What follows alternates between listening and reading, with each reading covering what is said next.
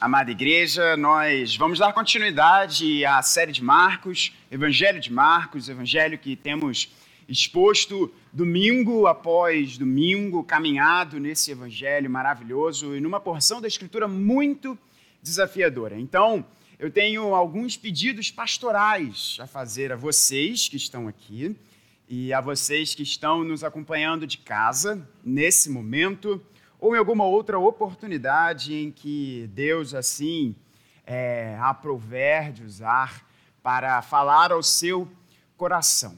Nós vamos conversar nessa manhã sobre uma das porções do Evangelho de Marcos, juntamente com o final do Evangelho, uma das porções mais discutidas e disputadas no campo da academia sobre a sua interpretação, sobre a sua aplicação aos nossos corações. Portanto, você que é minha ovelha, você já me ouviu falar essa expressão muitas vezes e eu vou repeti-la mais uma vez.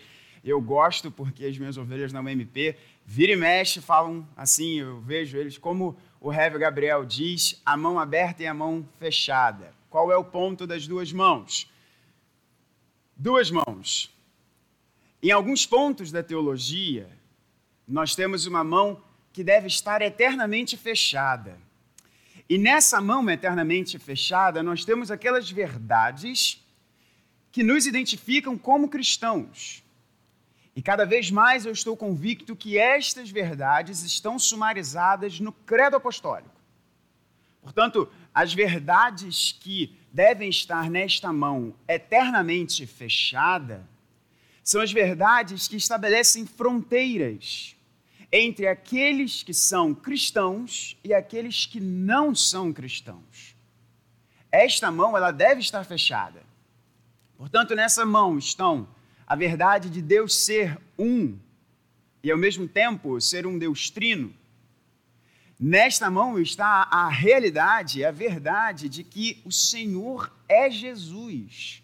Ele não foi apenas um que viveu numa determinada época do espaço-tempo e na nossa história, mas ele é Deus encarnado, foi à cruz e ressuscitou ao terceiro dia, está assentado à direita do Pai e voltará fisicamente para reinar reino que hoje já existe, mas ainda não em sua plenitude.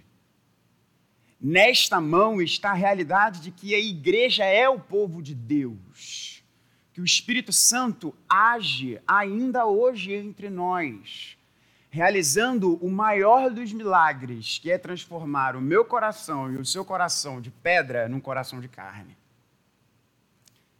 O nascimento virginal do Senhor Jesus Todas essas questões estão, a Bíblia sendo inerrante, infalível, palavra inspirada de Deus, todas essas realidades estão na mão fechada. Mas nós temos uma outra mão. Eu disse a você que são duas. Uma mão eternamente fechada e outra mão graciosamente aberta. E nessa mão que está graciosamente aberta, nós temos diversos conteúdos sobre os quais nós podemos crescer juntos e termos divergências. Por exemplo, o governo da igreja. Nós somos uma igreja presbiteriana. A igreja presbiteriana não é chamada de presbiteriana por conta de sua doutrina, mas por conta da sua forma de governo. E eu estou convicto que não há sistema de governo eclesiástico melhor do que o presbiteriano. Mas é uma forma de governo. Certamente os meus amigos batistas, os meus amigos assembleianos, os meus amigos metodistas não concordam com a minha fala de ser o governo presbiteriano o sistema melhor. Mas esse conteúdo está na mão aberta. Por exemplo, nós podemos discutir e divergir sobre a ação do Espírito Santo. Hoje, com sinais e prodígios, e esse é um tema bastante polêmico, mas ele está na mão aberta nós podemos discutir sobre modelos litúrgicos.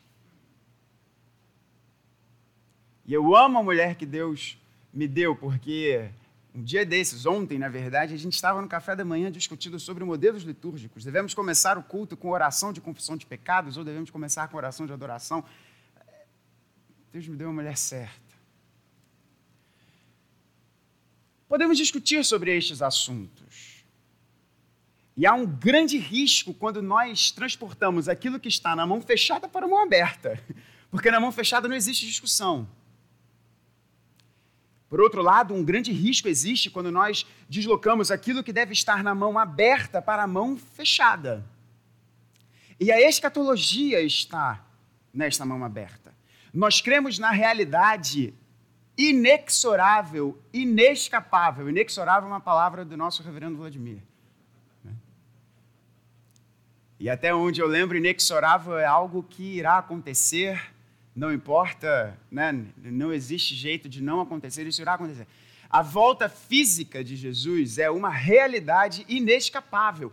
Porém, quando ela irá acontecer? Qual é o significado daquela expressão milênio que João usa no, livro, no capítulo 20 do livro de Apocalipse? De que forma os eventos e os acontecimentos irão se dar? Tudo isso está na mão aberta. E quando nós deslocamos a mão aberta para a mão fechada, grandes problemas podem acontecer. Portanto, o primeiro pedido pastoral, e nós nem abrimos ainda o texto, é para você ter o seu coração aberto. E pedir a Deus um coração ensinável.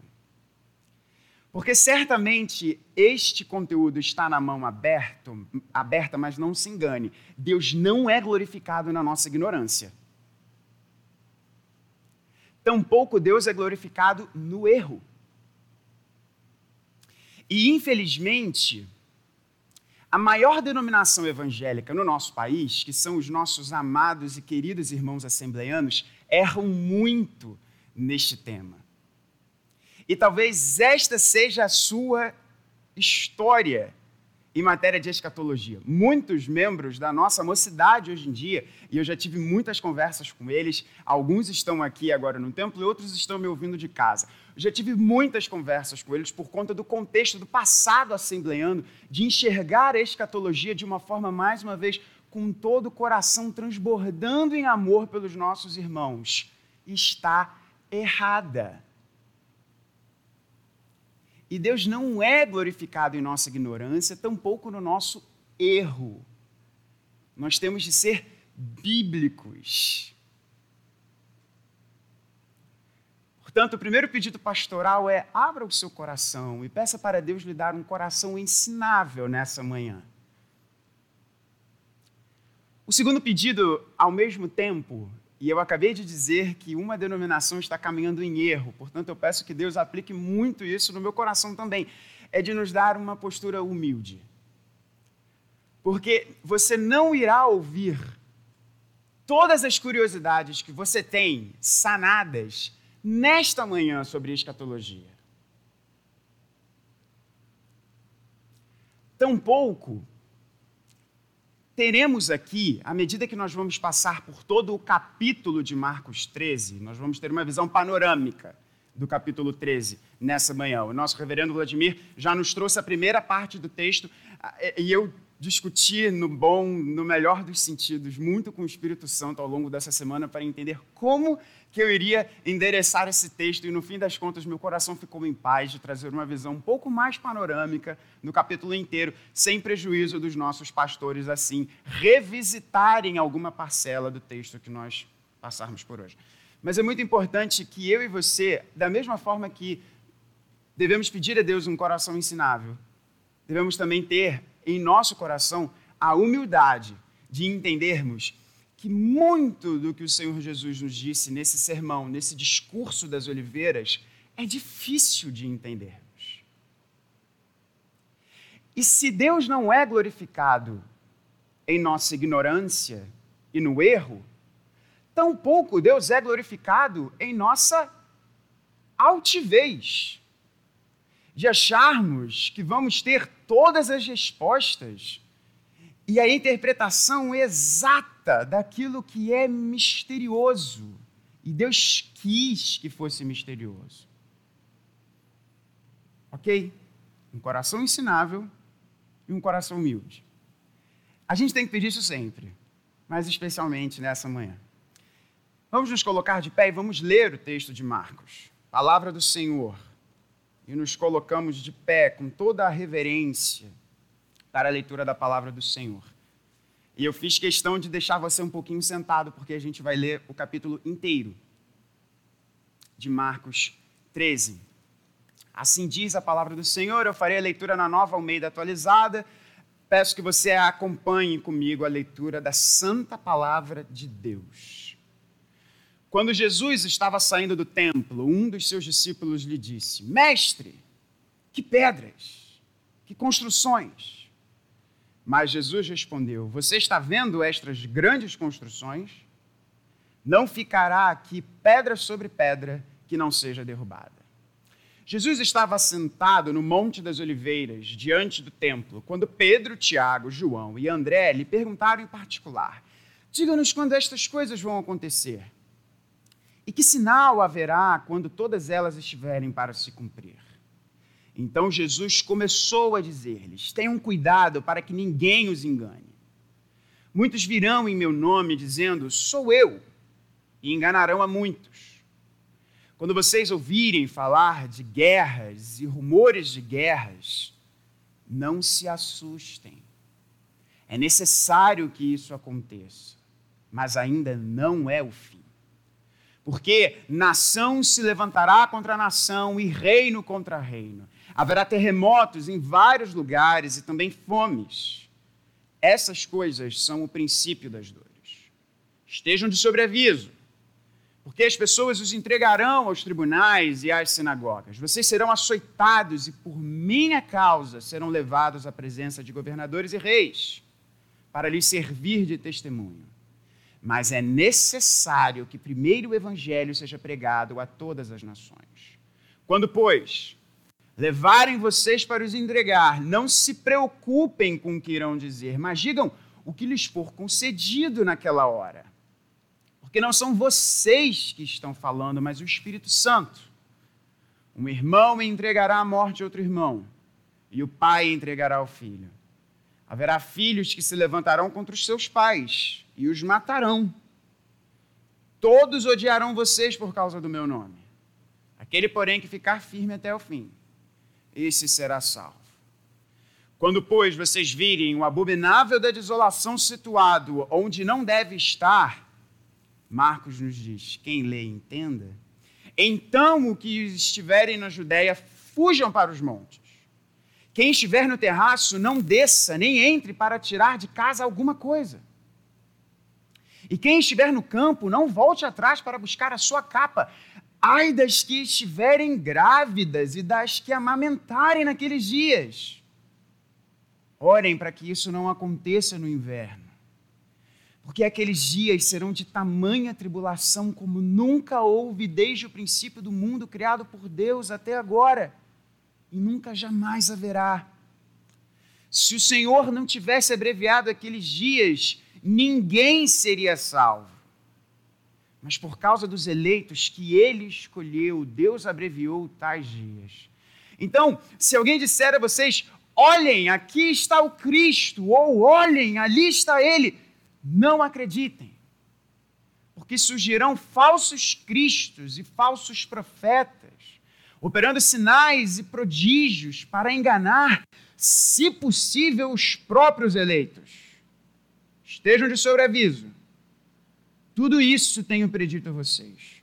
Mas naqueles dias, após a referida tribulação, o sol escurecerá, a lua não dará sua claridade, as estrelas cairão do firmamento e os poderes dos céus serão abalados.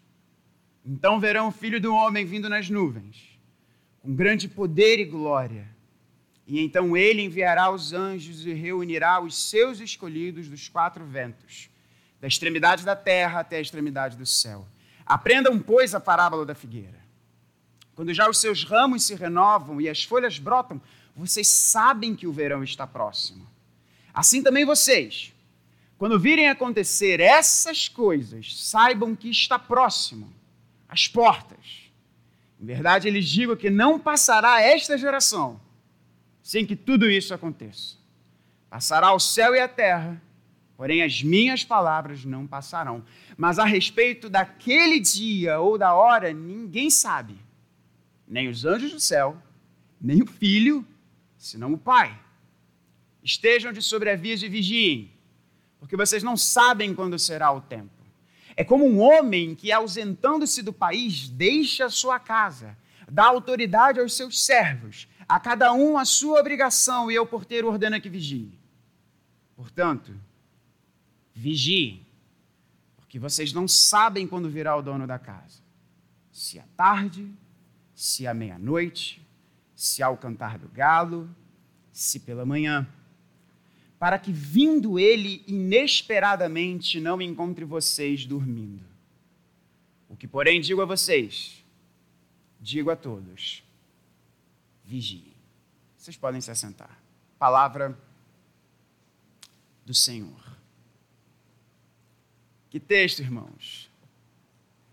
Que o Senhor Deus tenha misericórdia de nós na exposição da sua, da sua santa palavra. Deixa eu te fazer uma pergunta. O que os anos de 1260, 1844 e 2017 têm em comum? O que esses anos, 1260, 1844 e 2017, têm em comum? No ano de 1260, Joaquim de Fiore, um ao mesmo tempo místico, filósofo, matemático, predisse que naquele ano o Senhor Jesus iria voltar. Em 1844, um pregador batista chamado John Miller disse que em 1844 Cristo iria voltar. E esse fato, em 1844, foi tão emblemático que alguns historiadores americanos depois vieram a chamar estes anos próximos a 1844 como The Great Disappointment, ou seja, o grande desapontamento. Porque este homem, Miller, pregador batista, ele era bastante inflamado, bastante carismático, e muitos irmãos nossos em Cristo, nestes anos, acreditaram que Cristo iria voltar em 1844. Em algumas localidades dos Estados Unidos, pasmem, irmãos, diversas famílias tiraram a sua vida, cometeram suicídio porque tinham medo da manifestação da besta. Irmãos que moravam perto de rios e que tinham uma interpretação equivocada da revelação do apóstolo João e entendiam que a besta que emergia do mar iria surgir dos rios próximos às suas casas. Os historiadores nos apontam que perto de 1844, mais de 20 mil irmãos cometeram suicídio. E o Senhor Jesus não voltou em 1844. E 2017? Né, eu trouxe um exemplo da Europa, trouxe um exemplo dos Estados Unidos. 2017 a gente tem uma pseudo-apóstola chamada Neuza Itioca, muito infelizmente conhecida de círculos neopentecostais, um, um, uma, uma senhora que fala barbaridades. Neuza Itioca disse que Cristo iria voltar entre o ano de 2017 e 2018. O que todos esses anos têm em comum? Todos esses anos têm em comum uma profecia errada um entendimento errado e teologia ruim, irmãos, traz consequências muito ruins. E como disse a vocês, infelizmente existe muita pirotecnia em relação a este assunto. Vocês já me ouviram brincar, e eu amo esse assunto de escatologia. Minha monografia no seminário foi sobre este assunto. Se você tem uma série chamada Deixados para Trás em Casa, queime esse negócio e pede perdão a Deus porque é tudo menos bíblico. E fez muito sucesso, eu assisti esse negócio. Escatologia significa o estudo das últimas coisas. Escatom com logia, o estudo das últimas coisas.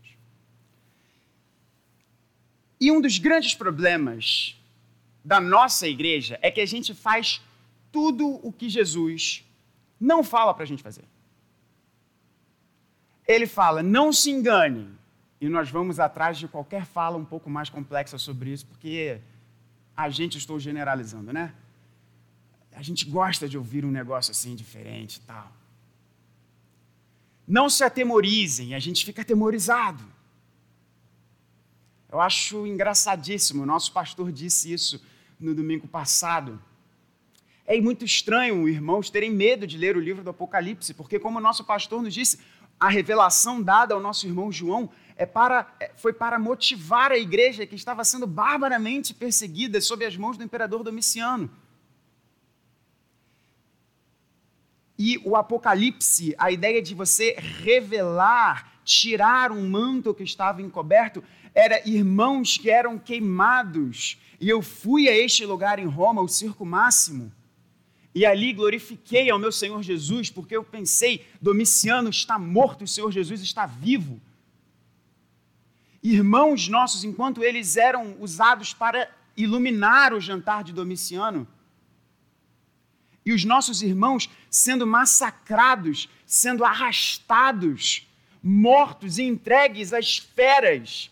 Deus chama João para revelar aos nossos irmãos qual é a realidade última. E a realidade é última é, se não outra, que Cristo é o vencedor. Portanto, esse é o objetivo do Apocalipse. E esse é o objetivo dessa mensagem aqui de Jesus em Marcos 13. Mas nós temos uma dificuldade muito grande porque a profecia bíblica ela é recheada de símbolos que podem não fazer muito sentido para a gente. Nessa manhã, e esse sermão vai ter um tom muito mais professoral do que é, homilético. Né? Eu quero trazer ao seu coração como nós devemos entender os sinais. Que sinais são esses? E ao final, algumas notas pastorais sobre como nós devemos viver à luz desses sinais. Você já pediu a Deus aí um coração ensinável? Um coração humilde? Eu pedi isso durante essa semana inteira. Vamos resumir o capítulo 13 de Marcos. Qual é a grande mensagem de Jesus aqui? Mensagem que nós lemos de uma vez inteira. E as, as traduções que colocam esses títulos aí, né? A Nova Almeida coloca isso também, né? O princípio das dores, a volta do Filho do Homem. Ignore esses textos aí, porque tudo é uma mensagem só. Então, eu gosto muito dessas traduções, mas quando elas colocam esses títulos, que estão aí provavelmente em negrito e itálico na sua tradução, é, nesse texto aqui acaba sendo um desserviço, porque a gente não pode compartimentalizar a mensagem, ela é um todo único. Portanto, qual seria a grande mensagem de Marcos 13? A grande mensagem de Jesus neste sermão é: Eu voltarei prepare o seu coração. Essa é a grande fala de Jesus. Eu voltarei. Prepare o seu coração. Se nós formos tirar da perspectiva de Cristo e falarmos agora da nossa perspectiva, a nossa perspectiva em relação ao sermão de Jesus aqui é: devemos aguardar a volta de Cristo, preparando o nosso coração enquanto vivemos esses tempos difíceis. Essa é a grande mensagem de Marcos 13. A grande mensagem de Jesus é: Eu voltarei, prepare o seu coração. E quando nós olhamos para a nossa perspectiva, nós devemos acrescentar, porque estes tempos são difíceis. Estes tempos são difíceis. Vamos entender aqui o contexto. E o nosso reverendo, muito bem, o sermão do domingo passado foi maravilhoso nesse sentido nos disse qual é o contexto dessa fala. Jesus está na semana da paixão. Hoje é quarta-feira, hoje é domingo, mas na semana da paixão é quarta-feira. Jesus ensinou durante toda a terça-feira no templo, teve toda aquela oposição, e Jesus sai do templo e vai para, os monte, vai para o Monte das Oliveiras. E saindo de Jerusalém, um dos seus discípulos fala para ele: Mestre, olha essa construção magnífica. E Jesus diz aquela resposta: Cara, isso aqui não vai ficar pedra sobre pedra. E aí, os discípulos, a sós, quatro dos mais experientes discípulos, fazem uma pergunta: Senhor, nos diz quando isso irá acontecer? Quando essa destruição do templo irá acontecer? E Mateus nos dá uma cor um pouquinho a mais sobre essa pergunta dos discípulos, porque em Marcos nós temos apenas a pergunta dos discípulos no sentido de perguntarem ao Senhor quando a destruição do templo irá acontecer. Mas Mateus nos acrescenta uma informação, que os discípulos perguntaram quando a destruição do templo iria acontecer e a consumação de todas as coisas. Portanto, a pergunta dos discípulos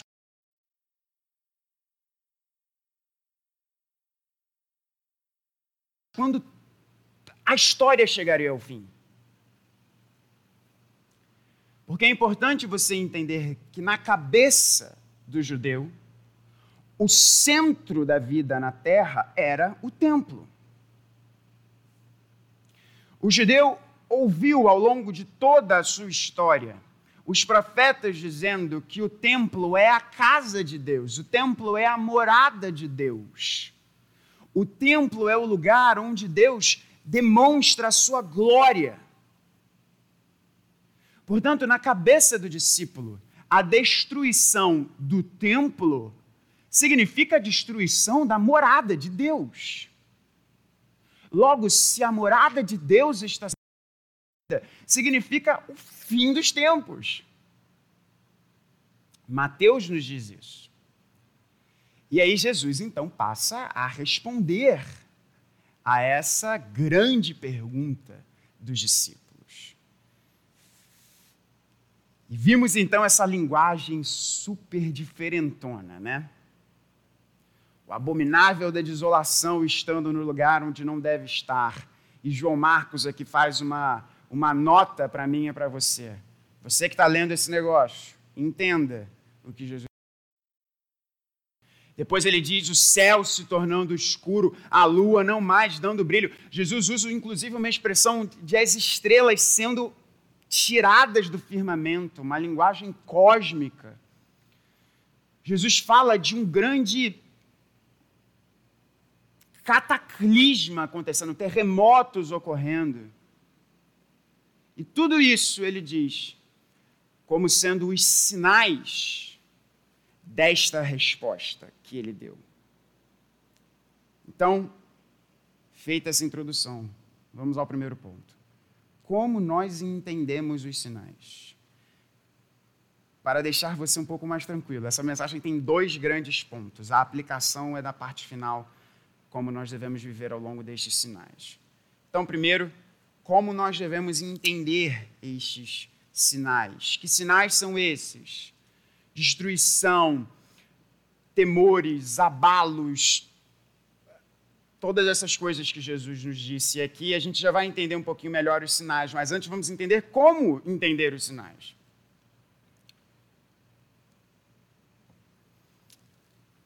Jesus está usando a linguagem simbólica aqui. E quando nós nos deparamos com linguagem simbólica, nós temos um desafio muito grande.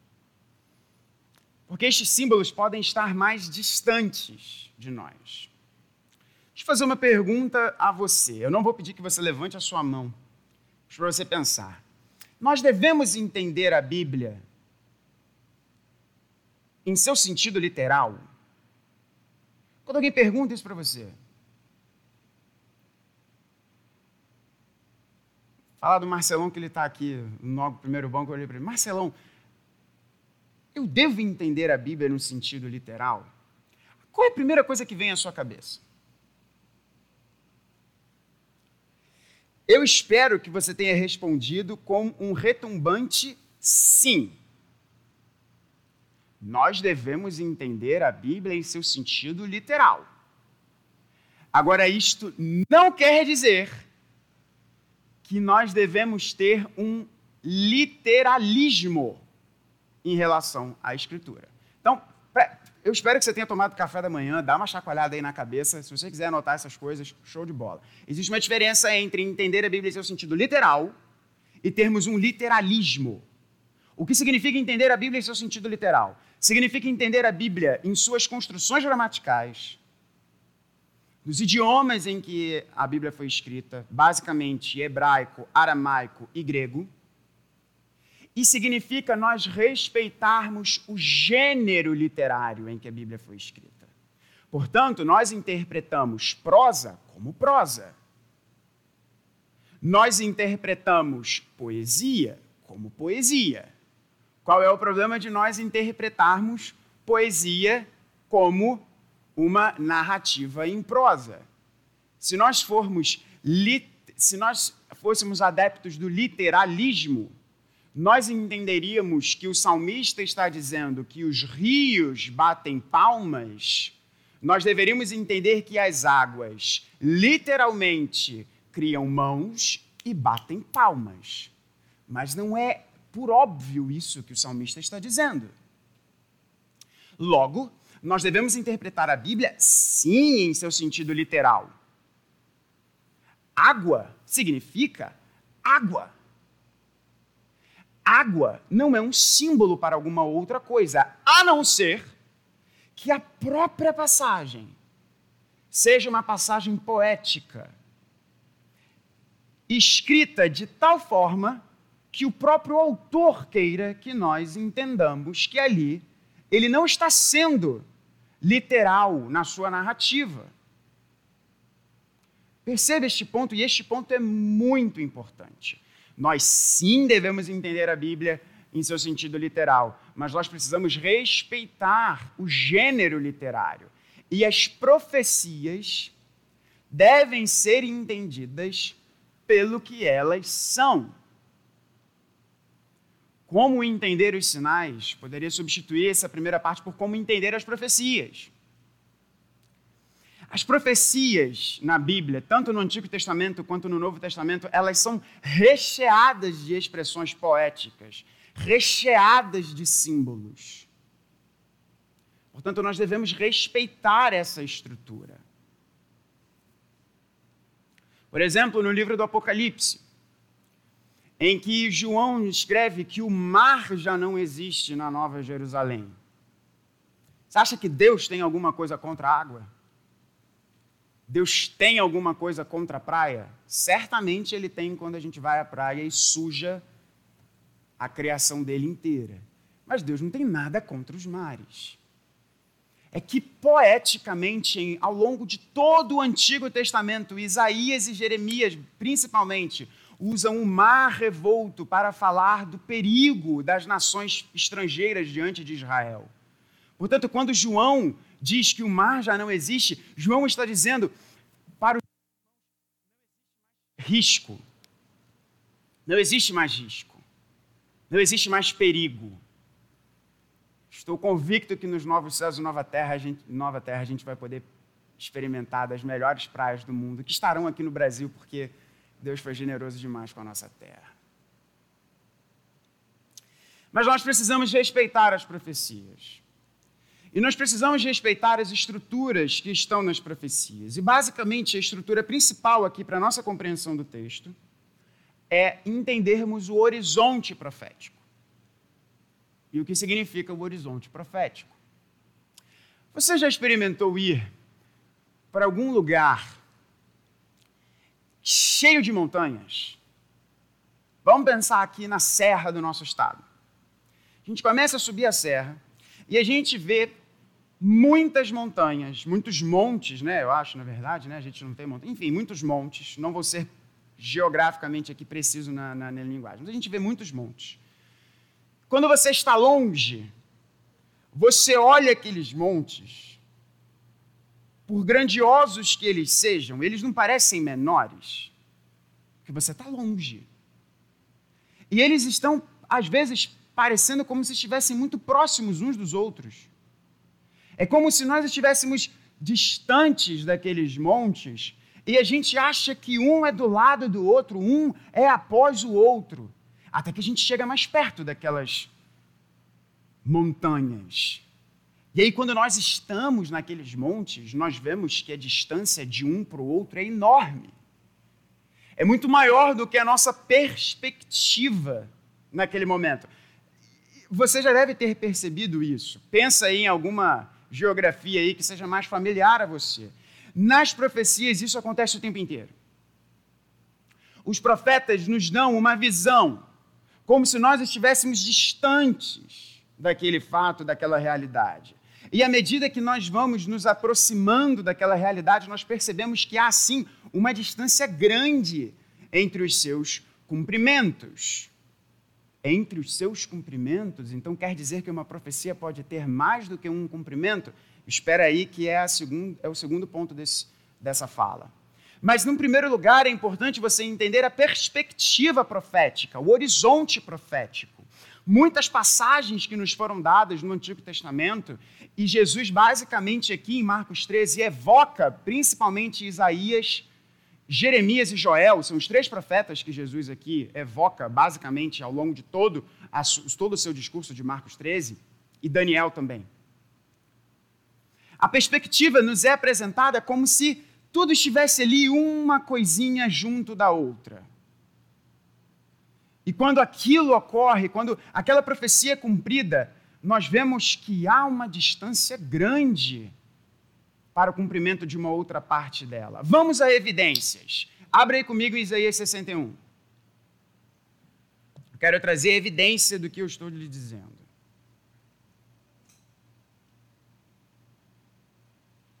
Livro do profeta Isaías, capítulo 61.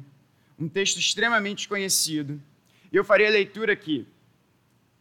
O Espírito do Senhor Deus está sobre mim, porque o Senhor me ungiu para pregar boas novas aos pobres. Enviou-me a curar os quebrantados de coração, a proclamar libertação aos cativos e a pôr em liberdade os algemados, e a pregoar o ano aceitável do Senhor e o dia da vingança do nosso Deus, a consolar todos os que choram e a pôr sobre os que choram em Sião uma coroa em vez de cinza. Esse texto é maravilhoso, irmãos. Óleo de alegria em vez de pranto, manto de louvor em vez de espírito angustiado. Eles serão chamados carvalhos de justiça, plantados pelo Senhor para a sua glória. Reconstruirão as antigas ruínas e por aí vai, né? É difícil a gente que já tem um pouquinho mais de idade não lembrar da canção do nosso irmão Josué Gonçalves, né? Aqui. Ou do Azaf Borba, né? Tem as duas canções nesse texto. Profecia. Profecia falando sobre o Messias. Porque é esse o contexto. O Espírito do Senhor Deus está sobre mim. É a fala do servo sofredor. Existe, esse texto é referenciado novamente no Novo Testamento? Sim. Alguém lembra quando? Onde? Lucas. Lucas capítulo 4. Vamos lá então a Lucas capítulo 4?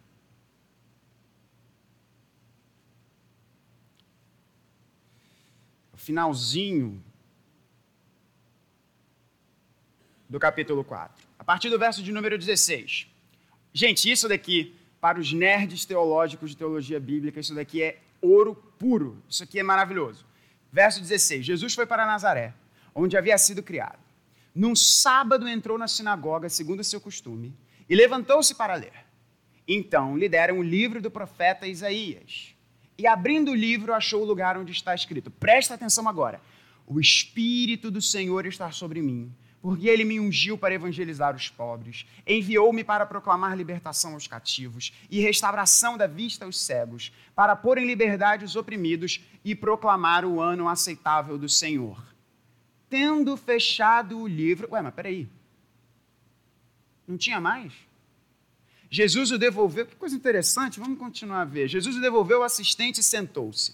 Todos na sinagoga tinham os olhos fixos nele. Então Jesus começou a dizer: Hoje se cumpriu a escritura que vocês acabam de ouvir. Eu consigo imaginar os olhos centrados no Senhor Jesus, aquele aquela tensão no ar quando Jesus olha para aquelas autoridades, para os crentes, para e diz: Hoje se cumpriu a escritura que vocês acabam de ouvir. Mas deixa eu te fazer uma pergunta. Não tinha mais coisa aqui? A mesma profecia. Não tinha mais alguma coisa aqui? Será que Jesus se esqueceu de ler?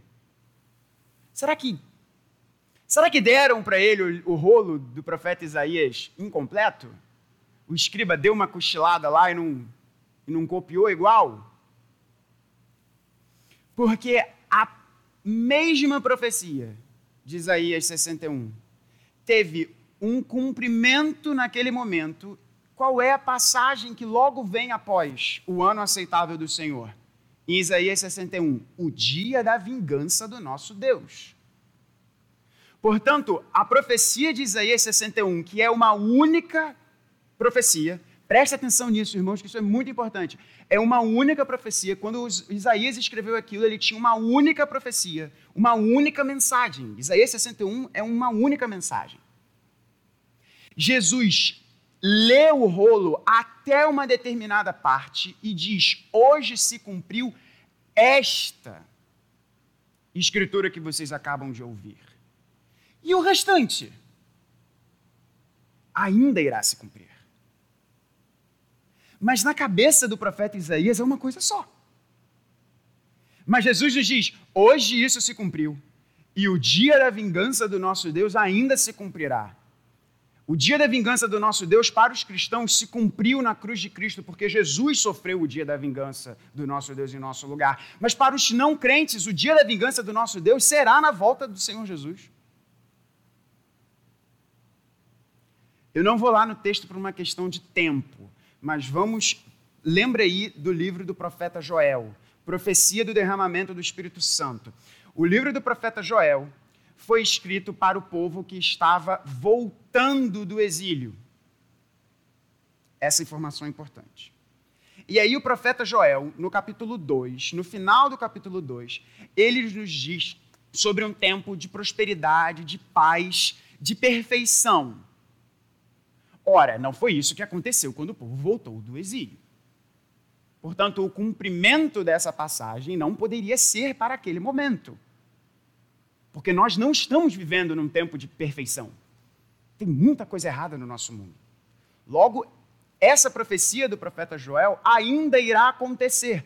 Mas na mesma passagem, o profeta Joel diz que Deus iria derramar o seu espírito.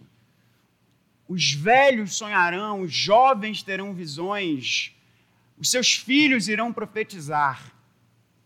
Essa profecia foi referida no Novo Testamento? Em algum outro momento? Foi. Onde ela foi referida? Atos capítulo Atos capítulo 2, em que o apóstolo Pedro nos diz que naquele dia tinha sido cumprida aquela profecia. Mas a profecia, olha que barato, gente, ela fala de um dia que irá chegar perfeito. Ela fala sobre o derramamento do Espírito Santo. Esse dia ainda não chegou. O derramamento do Espírito Santo aconteceu em Atos 2. E a mesma profecia do derramamento do Espírito Santo fala sobre o sol se tornando escuro, as estrelas caindo e o terrível dia do Senhor acontecendo. E isso ainda também não aconteceu. Portanto, percebam este horizonte profético. O profeta vê uma única mensagem e essa mensagem tem diferentes cumprimentos. Da mesma forma, uma única mensagem, uma única profecia, além dela ter, além dela poder ser dividida para diferentes momentos, uma mesma mensagem pode ter cumprimentos diferentes, um cumprimento parcial, jogando luz ao cumprimento perfeito. Para quem foi escrita a profecia de Isaías 9? Qual é Isaías 9? A gente inclusive canta uma música aqui composta pelo Rodolfo Abrantes nessa passagem que é linda demais. Porque um filho se nos deu, um menino nos nasceu, um filho se nos deu, o governo está sobre os seus ombros, o seu nome será maravilhoso conselheiro, Deus forte, Pai da eternidade, príncipe da paz.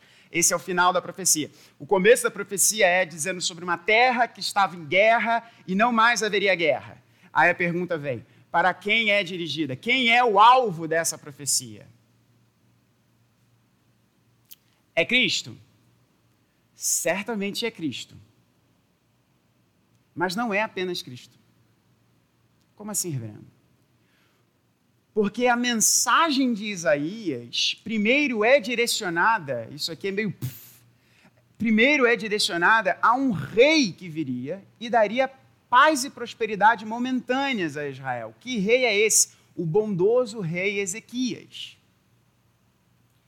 Depois da morte do rei Uzias, foi profetizado que Deus daria um rei bondoso a Israel, que traria um momento de paz e prosperidade a Israel. Este rei é Ezequias. Mas quando nós lemos os contornos da profecia, Ezequias não é o pai da eternidade. Portanto, a profecia não podia se esgotar em Ezequias. Ezequias era apenas uma sombra muito imperfeita de um rei que viria, e ele sim seria o príncipe da paz, o pai da eternidade, o maravilhoso conselheiro e o poderoso guerreiro, traduzido como Deus forte. Então, como nós devemos entender as profecias? Nós devemos entender as profecias principalmente diante do seu horizonte profético. Uma mesma mensagem pode ter diferentes cumprimentos, seja em momentos históricos diferentes, ou uma única fala pode ter um cumprimento parcial jogando luz a um cumprimento posterior. Não é assim, gente, no Êxodo.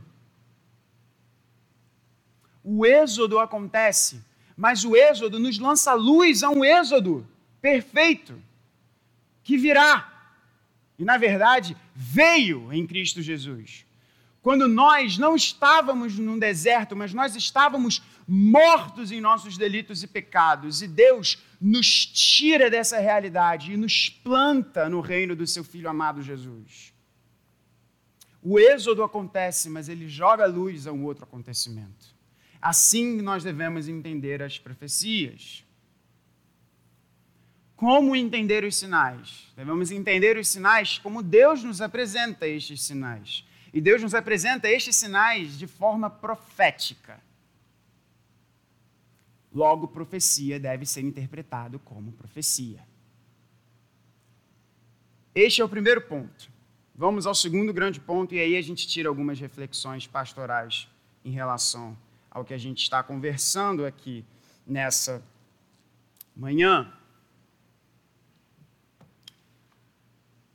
Se profecia a gente entende como profecia, se profecia tem diferentes cumprimentos e diferentes perspectivas, algo que nós olhamos, está escrito como se fosse imediatamente após, porque nós estamos olhando dessa forma. E quando nós chegamos, nós vemos que os picos dos montes são muito mais distantes do que a nossa perspectiva anterior podia nos dizer. Agora a gente deve entender que sinais são esses. Primeiro ponto, como nós entendemos, agora a gente vai ver que sinais são esses que Jesus aqui nos diz. Antes de nós vermos quais são os sinais, eu separei quatro blocos aqui de sinais, né? resumindo aqui. Uma coisa que me chama muita atenção nestes sinais aqui. Jesus o tempo inteiro usa uma expressão que se repetiu aqui no, no, no capítulo de Marcos 13. Que expressão é essa? Não tenham medo. Não se enganem. Não se atemorizem. E o que, que a gente faz? A gente fica atemorizado. A gente vai atrás dessas, desses ventos aí, como eu já coloquei na minha introdução. Pense nisso. O que o Senhor Jesus nos diz sobre os sinais, sobre essas coisas aqui que são muito pesadas, Jesus, ao mesmo tempo, ele faz questão de dizer aos seus discípulos: um, não se deixe enganar. E dois, não tenha medo. Não tenha medo. Porque, como bem disse o nosso reverendo no domingo passado, isso não é o fim. Porque o nosso fim é a presença com Deus, plena, absoluta, na cidade santa, que não tem sol, porque o próprio Senhor Jesus a ilumina essa expressão simbólica maravilhosa que João nos apresenta. Tendo essa fala de introdução, vamos entender que sinais são esses. No capítulo, de, no capítulo de número 13 de Marcos, deixa eu voltar aqui para o texto bíblico, porque nessa viagem aqui profética, eu fui para vários outros textos. No texto aqui de Marcos 13, Jesus a partir do verso de número 5, começa a nos apresentar os sinais. Alguns desses sinais nós já vimos no domingo passado. Jesus começa primeiro nos dizendo que nós devemos ter cuidado para cuidado com os sinais de sofrimento, os sinais de falso ensino, os sinais dos falsos mestres. Então, primeiro os sinais de sofrimento, os sinais dos falsos mestres, os sinais de perseguição e, ao mesmo tempo, nos atentarmos para a gloriosa realidade que há sinais de expansão da pregação do Evangelho. Então, são estes os quatro pontos, quatro sinais: sinais de sofrimento, sinais de perseguição, sinais de falso ensino, e, ao mesmo tempo, Deus nos dá sinais de prosseguimento do Evangelho. Onde estão aqui os sinais de sofrimento? Os sinais de sofrimento estão espalhados ao longo de todo o capítulo de número 13. Nós vimos no domingo passado que nós vamos ouvir de guerras e rumores de guerra. E o nosso pastor foi muito feliz da forma que ele colocou. Guerras e rumores de guerra há desde que o mundo é mundo. Desde que o mundo é mundo. Não há lugar no globo hoje que não há uma guerra acontecendo. Nós estamos num cenário de, muitas aspas, paz, porque nós não temos nenhuma guerra civil acontecendo no nosso país. Mas nós temos guerras acontecendo entre nós. Os nossos irmãos cristãos, inclusive, estão em determinadas localidades, principalmente na África, em lugares da Ásia, em que eles precisam se preocupar com guerras mísseis que podem cair, bombas que podem explodir.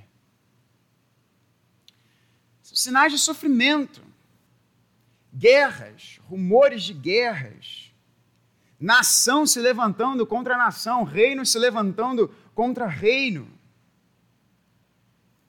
Sinais de sofrimento, a terra sofrendo com terremotos, fomes, isso acontece, irmãos, desde que o mundo é mundo. E isso acontece porque nós vivemos uma realidade quebrada pelo pecado. É isso que o Senhor Jesus está nos dizendo. Jesus está sinalizando ao nosso coração que nós não devemos temer pelo fato, mas devemos ter os nossos olhos abertos para essa realidade de nós estarmos inseridos em um mundo quebrado pelo pecado. Por isso, nós vemos essas expressões de filhos se levantando contra os seus pais, pais se levantando contra os seus filhos.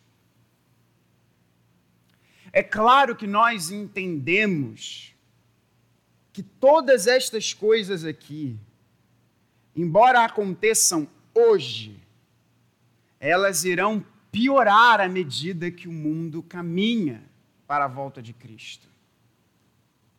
Mas estas coisas elas já acontecem hoje. Hoje.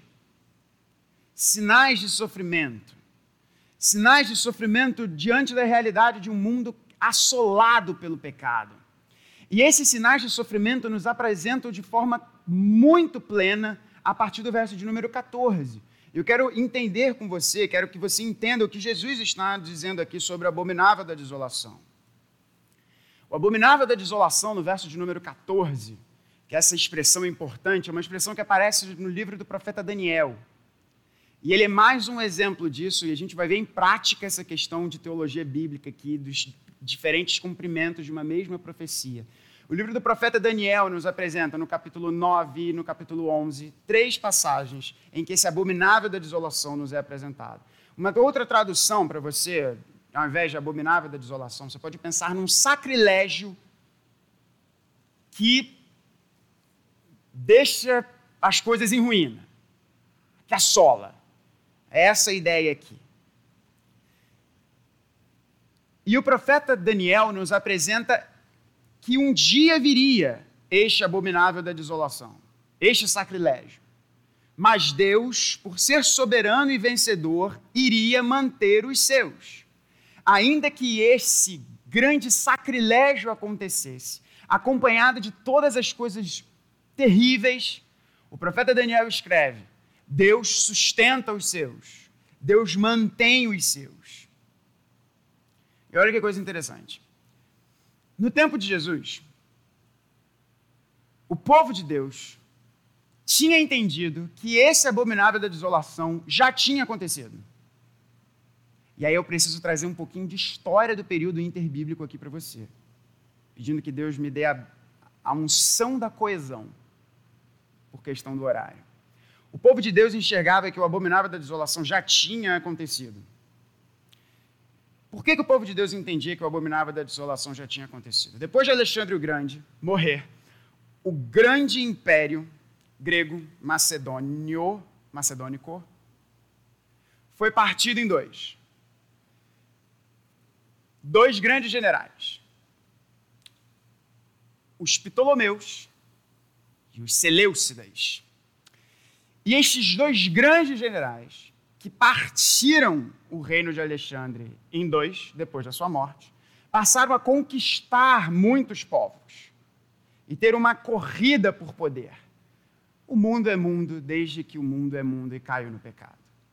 E eles eram muito violentos. Alexandre o Grande, embora sendo um grande guerreiro, ele tentava que a cultura e parte daquela sociedade, ainda que vivendo sob o Império é, Helênico, tivesse um pouco de relativa estabilidade. Estes dois generais, não. De modo que, no período intertestamentário, ou seja, depois de Malaquias até Marcos, ou Gálatas, Gálatas deve ter sido o primeiro escrito do Novo Testamento, nós temos um período aí de aproximadamente 430 anos. E durante esses 430 anos, Israel teve um pequeno período de paz e prosperidade, até que Roma veio. E antes de Roma vir, Israel esteve debaixo de dois generais gregos. Primeiro os Ptolomeus e depois os Seleucidas. O general imperador dos Seleucidas era um sujeito chamado Antíoco. Mas ele quis se dar um apelido. Que apelido foi esse? Epífanes. E o que, que significa Epífanes? manifestação de Deus. E era um sujeito que tinha um ego muito pequeno, como vocês podem ver. Ele se julgava ser uma manifestação de Deus. Ele se julgava ser um representante dos deuses do Olimpo. Ele se via dessa forma. Antíoco IV, também chamado de Antíoco Epifânio, ou Antíoco Epífanes. Né?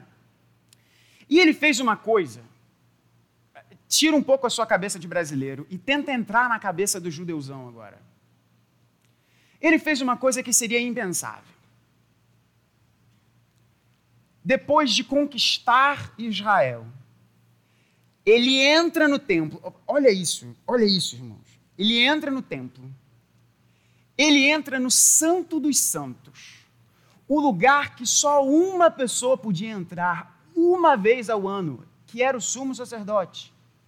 E antes do sumo sacerdote entrar no Santo dos Santos, ele precisava ter todo um ritual de pureza. E quando ele entrava no Santo dos Santos, ele precisava apresentar um sacrifício por ele mesmo.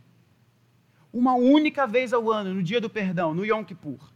Esse general pagão entrou no Santo dos Santos e olha isso.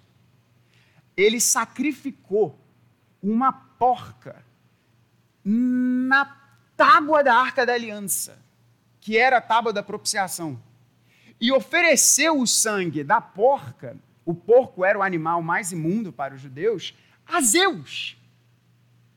Ou seja, esse cara não errou pouco, ele errou muito.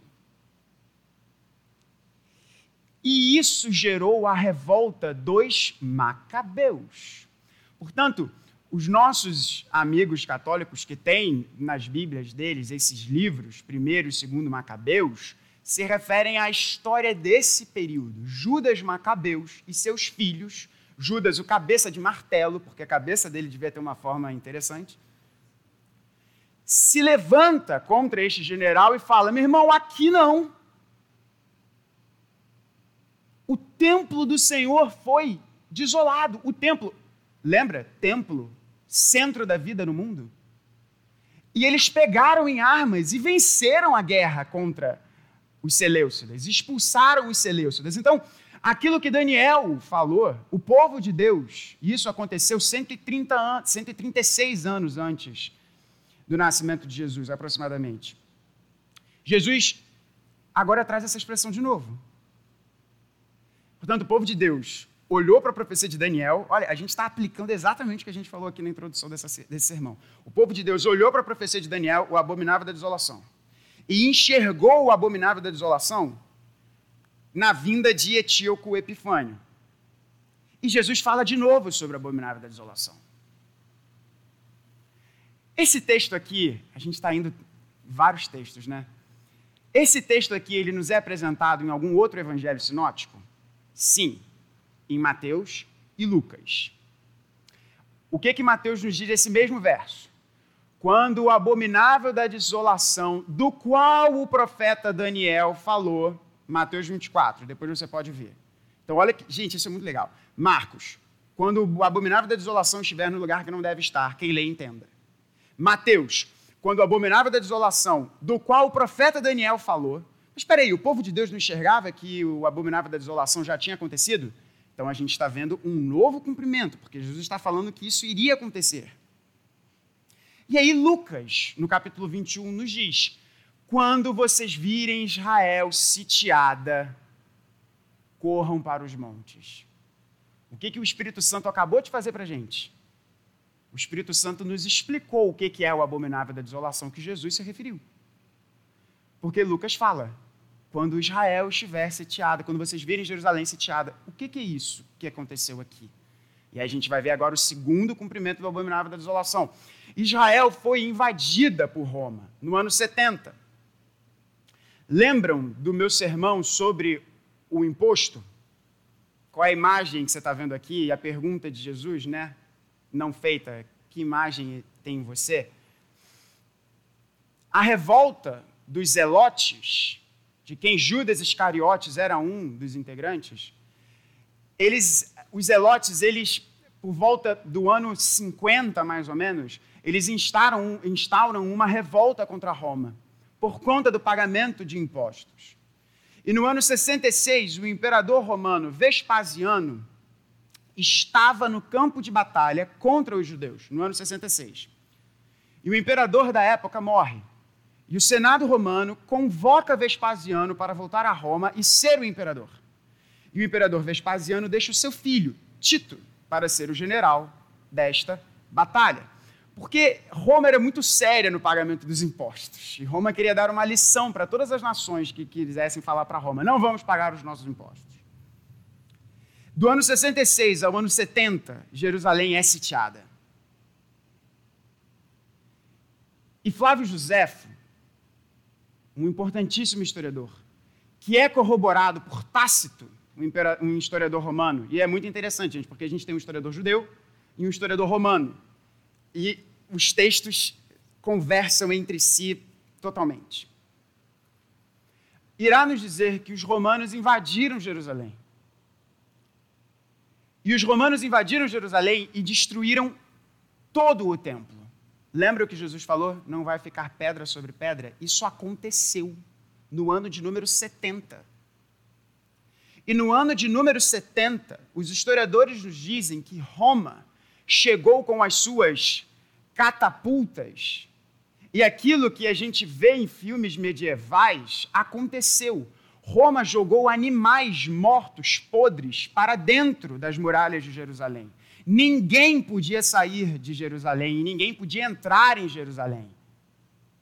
Flávio José, inclusive, nos diz um acontecimento bizarro de uma mãe que assa a sua filha para comer, porque não havia comida, nenhum mantimento entrava em Jerusalém. Nada saía, nada entrava. A única coisa que entrava em Jerusalém eram as pedras e os animais mortos que Roma jogava para minar a moral dos judeus. Até que num determinado ponto, Tito, querendo mostrar força ao seu pai, o imperador Vespasiano, entra em Jerusalém e destrói e mata irmãos quase um milhão de pessoas. Flávio Josefo e Tácito nos contam, nos contam isso, no ano de número 70. E é exatamente isso que o Senhor Jesus falou aqui. Quando ele diz, o abominável da desolação, desolação estiver no lugar que ele não deve estar, o que, que Jesus está dizendo? Quando Roma estiver aqui, invadindo o templo, invadindo a cidade, orem para que isso não aconteça no inverno, porque a, a, a fuga no inverno era muito mais difícil. Imagina, nós temos duas grávidas hoje, né? A nossa irmã Lu e a nossa irmã Vande. Não sei se você já viu como é que a Vandessa está. A Vandessa ontem mandou uma mensagem para a gente no grupo da família, falando: hahaha, estou quase explodindo, porque o Gutinho vai ser um menino grande, esse menino. E aí eu fiquei pensando claramente nessa mensagem. Imagino o que seria para Vandessa, com aquele barrigão, fugir de um soldado romano, com uma espada na mão. É exatamente isso que o Senhor Jesus está dizendo. Imagina uma, uma mãe com seu filho recém-nascido tendo de amamentar, como que ela conseguiria fugir da cidade? As casas em Israel, em Jerusalém, naquele, naquela época, as casas mais abastadas, elas tinham um determinado terraço, o nosso rooftop de hoje, em que as famílias mais abastadas faziam as suas refeições. E, esses terraços geralmente não eram conectados à entrada principal da casa. De modo que, se alguém estivesse tendo uma refeição nesse terraço da sua casa, provavelmente, se ela fosse pegar alguma coisa dentro de casa, ela teria que passar por uma escada fora da entrada principal para entrar no seu cômodo e aí buscar alguma coisa. Jesus acabou de falar isso. Não façam isso. Vocês cristãos que estão aqui, não façam isso. E Eusébio vai nos dizer que os cristãos que estavam em Jerusalém nesse momento, quando começaram a ouvir os rumores de que Roma e seus exércitos estavam se aproximando, eles fugiram para uma cidade próxima chamada Pela. E ali sobreviveram. Mas os judeus, inclusive, sabendo dessa profecia, esse fato aqui existe uma certa discussão mas teriam zombado dos cristãos, dizendo: agora o filho do homem virá. E o julgamento veio. Mas o que Jesus está falando aqui, prestem atenção nisso: sinais de sofrimento, sinais de sofrimento, sinais de perseguição. Os cristãos seriam perseguidos e os cristãos são perseguidos sinais de falsos mestres, homens e mulheres dizendo: Eu sou Cristo, essa é a doutrina, esse é o certo, esse é o caminho. Isso nós vemos hoje. Isso nós vemos hoje. Portanto, nós estamos vivendo este período.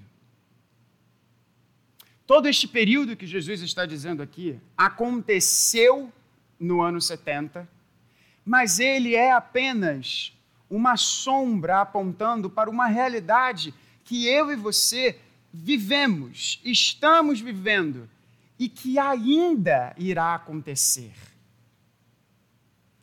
O apóstolo Paulo nos fala sobre um homem da iniquidade, dando a entender a nós que virá um anticristo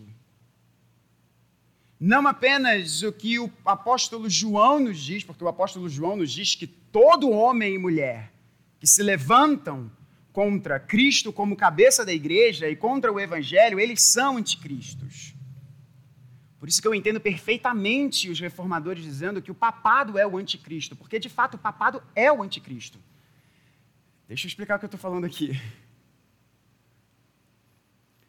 O ensino do apóstolo João é: todo aquele que diz que Cristo não é o cabeça da igreja, ora, o que é o papado, se não dizer que ele é o substituto de Cristo?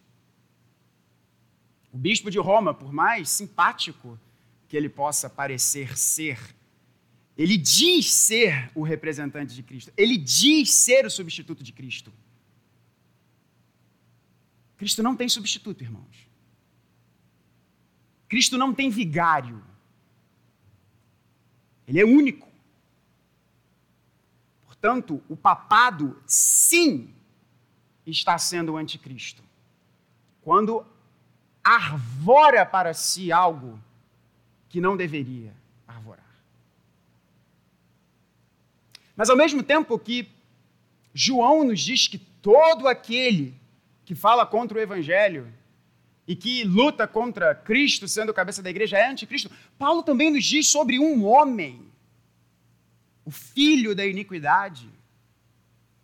Portanto, será que este abominável da desolação aqui ainda irá acontecer no momento posterior? quando um homem se levantar e levar a igreja ao engano? Não sabemos, irmãos. Mão aberta. Peço licença aos meus pastores aqui, mas eu acredito que sim, isso irá acontecer. Mas se há divergência entre nós, a gente toma um café, um pão de queijo, né, irmão?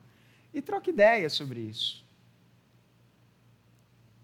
sinais de sofrimento, sinais de perseguição, sinais de falsos mestres, mas ao mesmo tempo sinais que o evangelho está sendo pregado. Cristo nos diz isso em Marcos. Ao mesmo tempo que nós sofremos, ao mesmo tempo que nós somos perseguidos, ao mesmo tempo que nós lidamos com os falsos mestres, o evangelho cresce, o evangelho é pregado. E hoje, irmãos, existem. Cara, isso a gente tem que falar dando glória a Deus, cara. As notícias nos, nos dizem que há mais irmãos chineses se reunindo clandestinamente do que cristãos que se dizem cristãos em muitos países. É, é, eles, eles, fizeram umas projeções de irmãos nossos na China que estão se reunindo, porque ninguém consegue saber o número deles. Porque eles são perseguidos mas pegando o censo de alguns países, com todos aqueles que se dizem cristãos, e olhando para essa nação chinesa que eu oro a Deus que um dia seja liberta desse governo demoníaco, que persegue os nossos irmãos, persegue os nossos irmãos. Há mais irmãos nossos chineses dobrando os seus joelhos a Deus, sob pena de serem mortos, do que muitos de nós em países como o Brasil, que não há perseguição religiosa dessa forma. Ah, ou você se acha perseguido religioso. Vamos combinar. Que você escreve alguma coisa do evangelho, aí você tem medo de ser zoado pelo seu amigo ou pela sua amiga. Isso não é perseguição.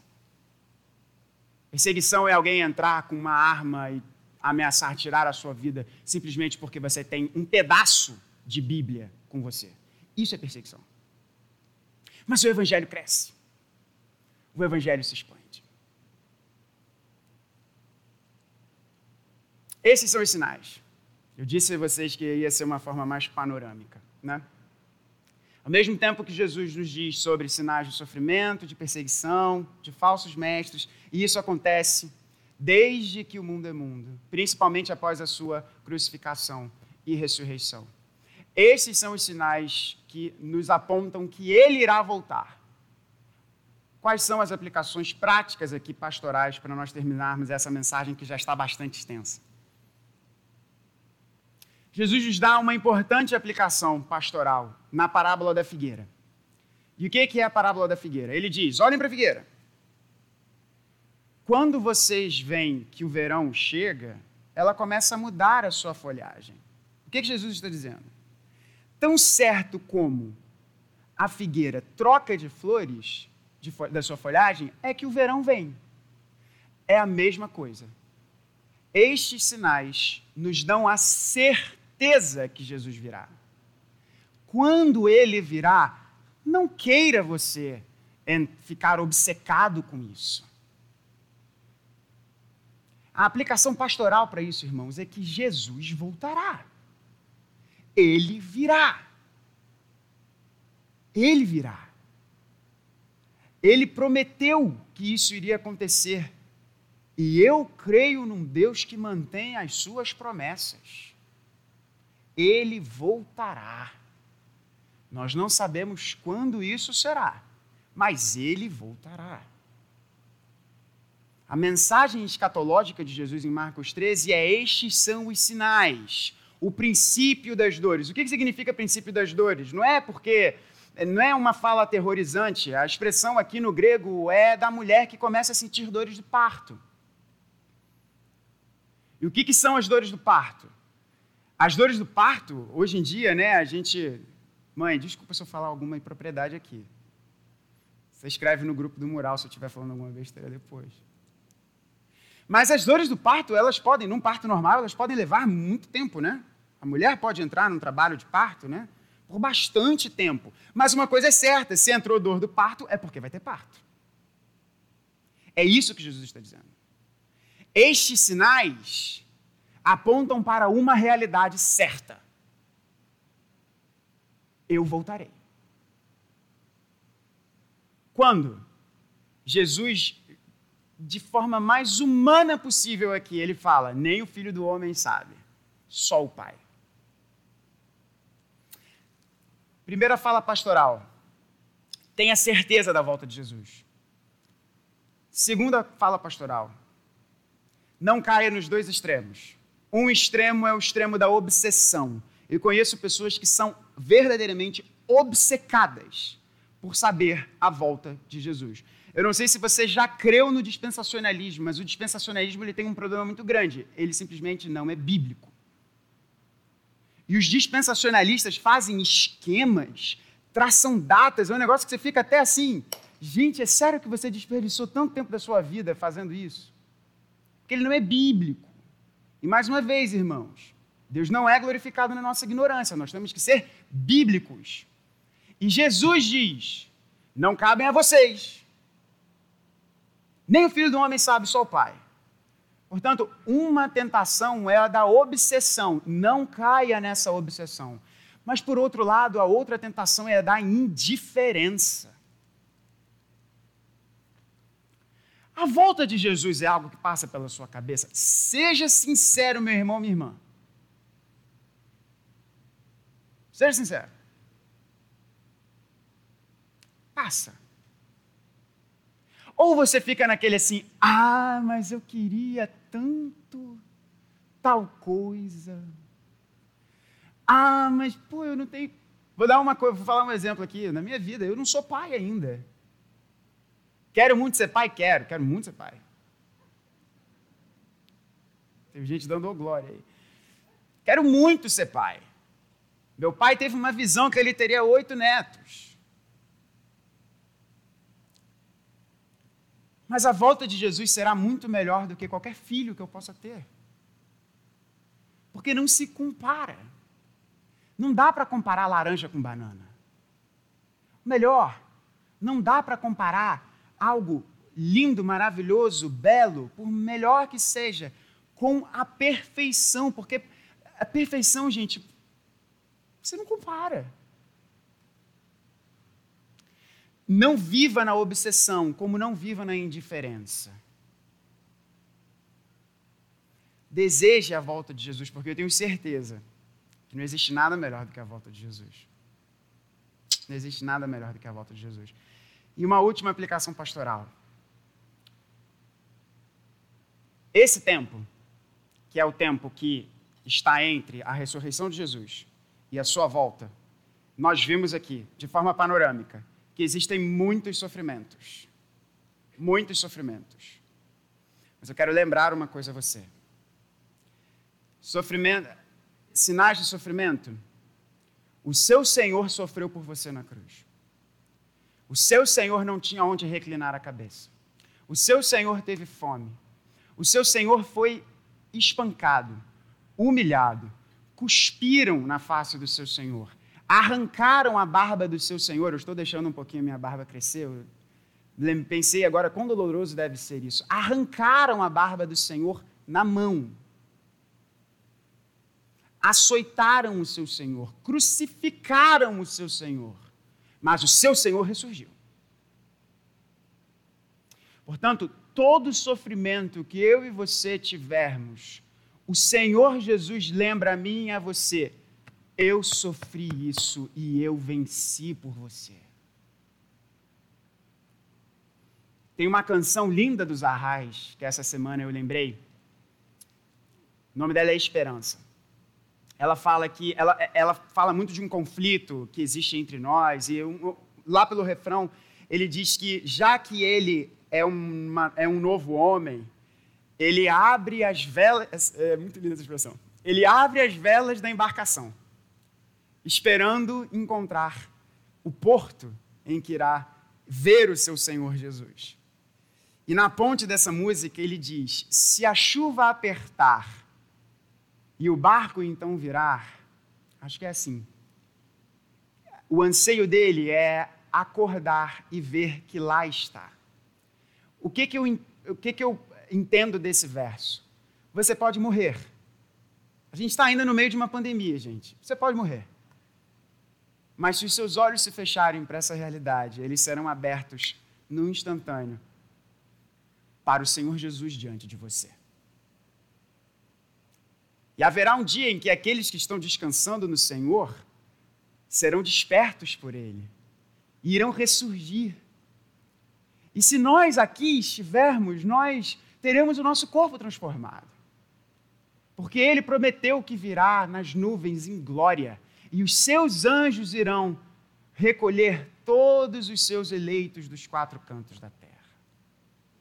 Você está lá, eu também, pela graça de Deus. Sofrimentos de perseguição, nosso Senhor Jesus foi perseguido.